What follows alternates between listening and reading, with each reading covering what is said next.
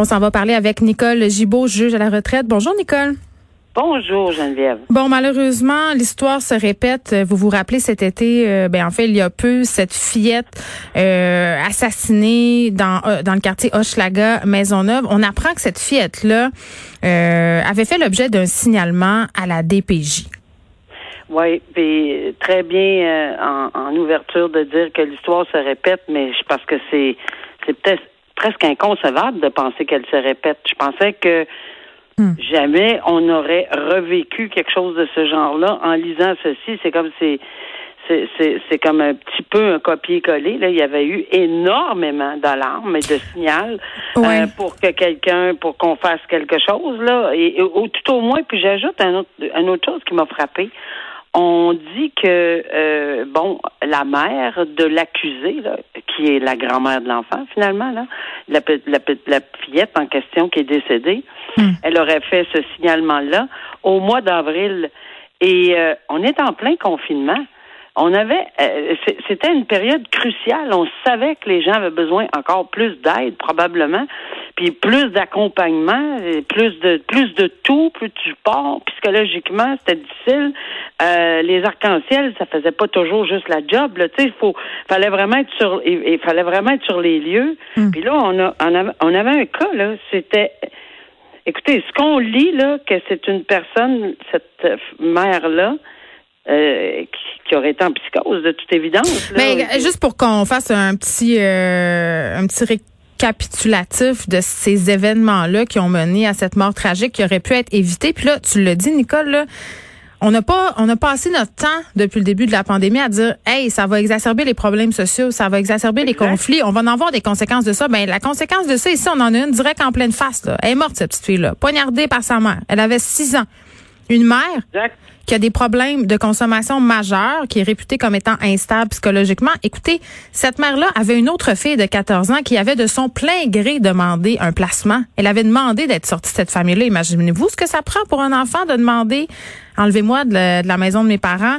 Et puis c'est inconcevable. Ben, la DPJ. C'est inconcevable que la DPJ puis tout le monde là, puis là on va le dire là, euh, on faut pas avoir peur de le dire là, et que encore une fois, euh, à moins qu'on m'explique quelque chose qui sortirait de l'ordinaire, puis que j'ai bon, et, non, je comprends pas. Puis pas juste. Là, on a la sœur, la sœur de l'accusé en plus, parce qu'elle a une sœur, cette femme-là qui est accusée, puis qui a dit, moi, c'est pas ma sœur. Quand elle était en train de prendre, puis elle confirme là, alcool, drogue, etc. Quand ma sœur était comme ça, et c'était plus la même personne. Je, je, je, c'est incroyable de voir cette personne-là comment elle était changée. Par contre, quand elle était euh, sans ces drogues dures-là ou alcool, mix, mixer tout ça, c'était une bonne maman. Mais elle aussi était. Pourquoi on fait pas un cercle à la grand-mère, la soeur, la jeune fille, puis on dit bon, je suis allée, puis ça va l'air tout correct. Puis la petite fille a six ans. Euh, ça va ben, elle est morte, fait qu'elle reviendra pas là pour nous dire ce qui s'est passé. Nicole, la DPJ est allée. La DPJ s'est rendue sur les lieux, comme ça a été le cas euh, pour la petite fillette de Granby, puis au lac Saint-Jean aussi. Puis on dit, bon, il y a des failles, mais écoutez, c'est pas, on va suivre ça. Oui, mais de plus en plus, on le dit, c'est pour ça que je dis, on est-ce qu'on l'a rencontrée, la petite, toute seule, tranquille, en présence de personnes en qui elle avait confiance aussi.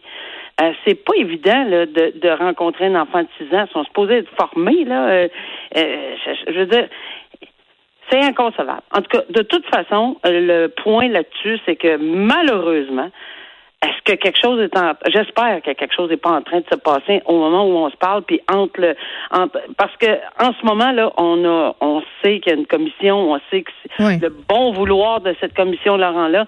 On connaît on connaît tu sais oui on a beaucoup d'espoir mais aujourd'hui c'est aujourd'hui. Au mois d'avril c'était au mois d'avril la commission siégeait c'est pas de leur faute là. C'est effectivement le fait que encore une fois on l'a échappé est-ce qu'on va, est-ce qu'on va se la poser, Nicole, la question de l'imputabilité ah, à la DPJ? Je veux dire, le PM a parlé de rendre imputables les dirigeants des CHSLD. On pourrait faire la même chose avec les directeurs? J'espère. J'espère que l'imputabilité, j'espère qu'on va en parler, puis j'espère qu'on va être très, très, très sévère sur cette question-là, parce qu'on a plus, on ne peut plus se permettre de perdre des enfants comme ça en bas, ben, toute personne, mais des petites personnes vulnérables qui sont pas capables de s'en aller sauter dans un taxi, puis s'en aller chez la grand-mère, puis c'est le grand-père. Ben surtout que ça s'appelle la direction de la protection de la jeunesse. Nicole, c'est un c'est un, un organisme qui a vu le jour pour protéger les enfants et j'ai pas l'impression qu'en ce moment, du moins dans tous les cas, on les protège ces enfants-là. Ben moi, je suis certaine que si on prend euh, de façon euh, globale, là, euh, on va juste souligner qu'il y a des gens qui font très bien leur travail puis ben, qui en protègent des enfants. Mais quand on échappe un ou une, c'est trop. Là, ça fait deux en nombre d'années, deux ans à peu près. Là. Mais puis deux, attention, là, il y a on a également soulevé les problèmes avec la petite fille. Là, on se souvient, je pense que ça s'appelait Rose qui était assassinée à Québec. Là, le procès de sa mère s'en vient. Là. Hmm. Euh, est-ce que ça aussi, on aurait pu encadrer parce qu'elle avait des problèmes, la maman, de toute évidence? Et on dit, ben non, regarde, va te trouver un logement qui te parle, amène ta petite fille, là, deux ans, là, garde, on pas de oui. Mais on veut pas, on veut pas, euh, on veut pas jeter la pierre aux intervenants qui font un travail euh, formidable dans, dans, à grande échelle puis au jour le jour. Là. Par contre, euh, sais, il faut quand même soulever encore et toujours le manque de financement, le fait qu'il y a des intervenants qui sont sur des gros cas, qui manquent d'expérience, qu'on qu'on leur impose aussi un rendement, c'est-à-dire vous devez traiter tant de dossiers. Tu sais, à un moment donné, des cas lourds, Nicole, là, ça mérite du temps, ça mérite de l'argent, ça mérite des gens qui ont de l'expérience et on le sait, c'est ce, que, c'est ce que nous a appris la commission Laurent que c'était pas toujours le cas, tu sais.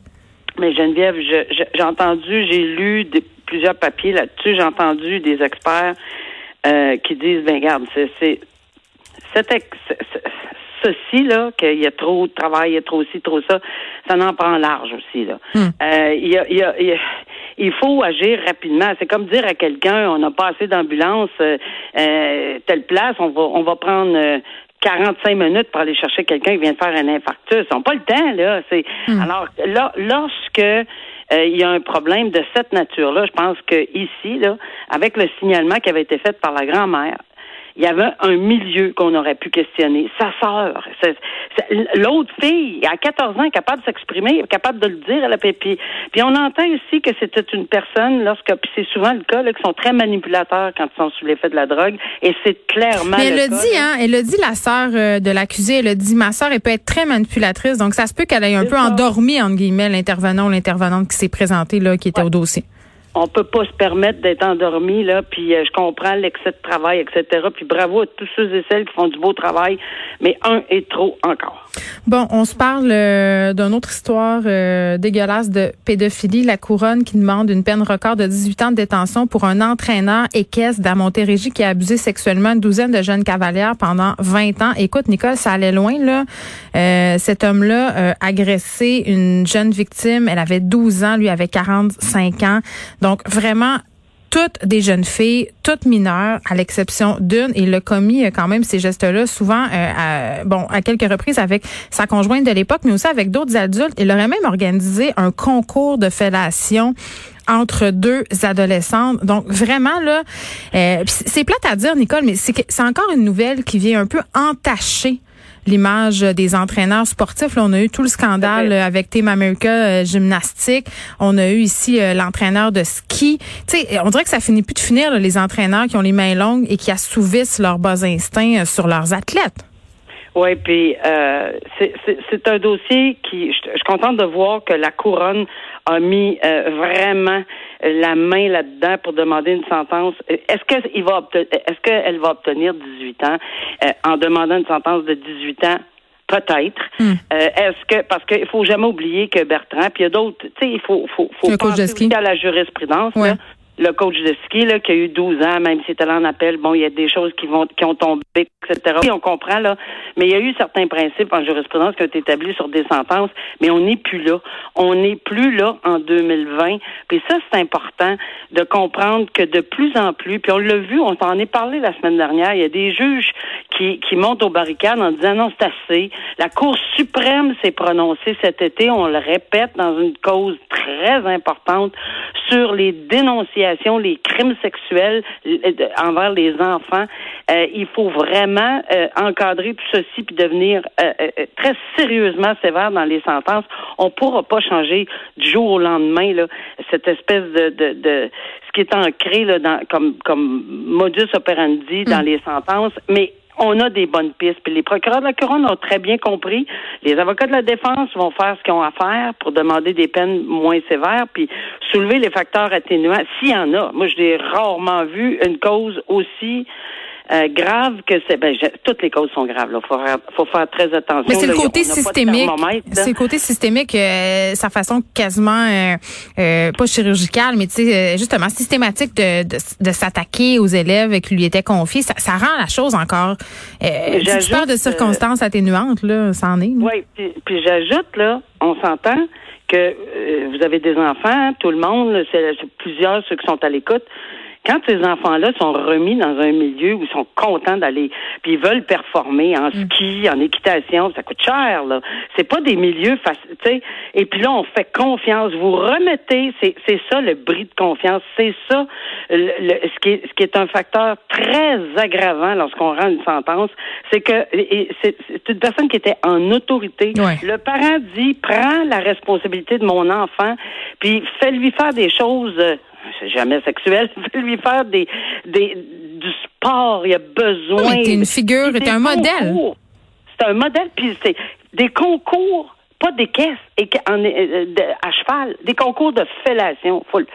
C'est inimaginable de penser qu'un être humain euh, est allé jusque-là. Malheureusement, on a entendu des témoignages euh, dans ce dossier-là, puis je comprends sa fille qui, qui, qui, a témoigné en faveur de son père, puis il disait que c'était un milieu comme ça. C'est pas une excuse, ça. Mais oui, un milieu où on fait des concours de fellation, excusez. Ben, qu'il il aime les femmes, puis que c'est un Les femmes, on parle d'enfants de 12 ans. 12 ben, ans. Exactement. 12 ans je regrette là, mais il faut euh, effectivement comprendre que c'est un enfant, c'est une mineure, puis on, euh, c'est pas des agissements acceptables du tout. Il y a un truc euh, très très tabou dont on parle peu et il y en est question beaucoup depuis quelques années, notamment dans tous les scandales qu'on a eu là sur la relation entraîneur et athlète.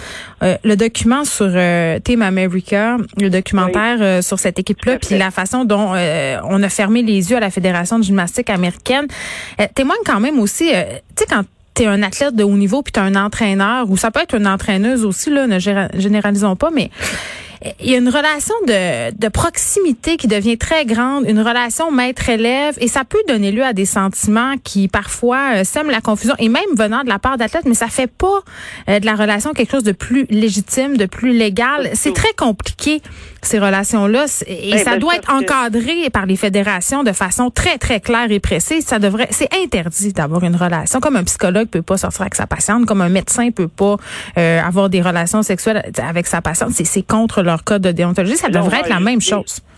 Et on ajoute mineur, encore plus, là, ça 12 ans, 13 ans, 14 ans, hmm. et dans un contexte où les gens se font... Puis c'est tout à fait exact. Ils sont, ces, ces personnes-là sont, sont heureuses, font confiance, il y a un lien qui se crée, ils ont hâte de sortir de l'école. L'avenir est entre leurs mains. Tu vas faire les Olympiques, je vais aller chercher des commanditaires. C'est un une emprise absolument incroyable. Alors, tu sais, des fois, ça, ça, ça dépasse les bornes et l'entendement de penser que ces pauvres jeunes filles-là, on, on, mais il y en a qui ont réagi, puis ils poussaient quand même. Ah, c'est inconcevable de lire le descriptif. Et je comprends très bien. Pour revenir à la sentence, hein, parce que c'est c'est 18 ans qui est demandé, ça serait la plus grosse peine demandée dans ce genre de dossier-là. Est-ce qu'on est rendu, parce qu'il y a un principe qu'on applique là, quand on est juge, la plus grosse peine dans la plus grand des délits, le, plus grave des délits pour le plus, le plus sérieux des criminels?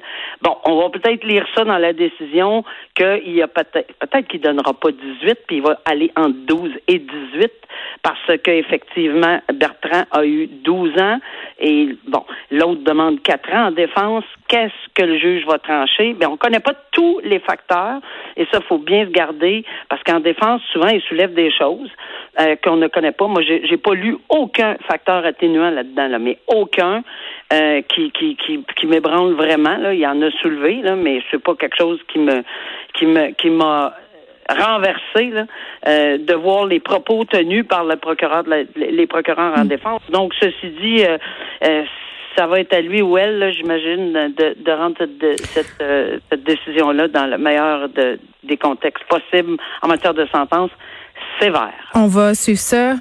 Merci, Nicole. À demain. OK. À demain, Geneviève. Au revoir.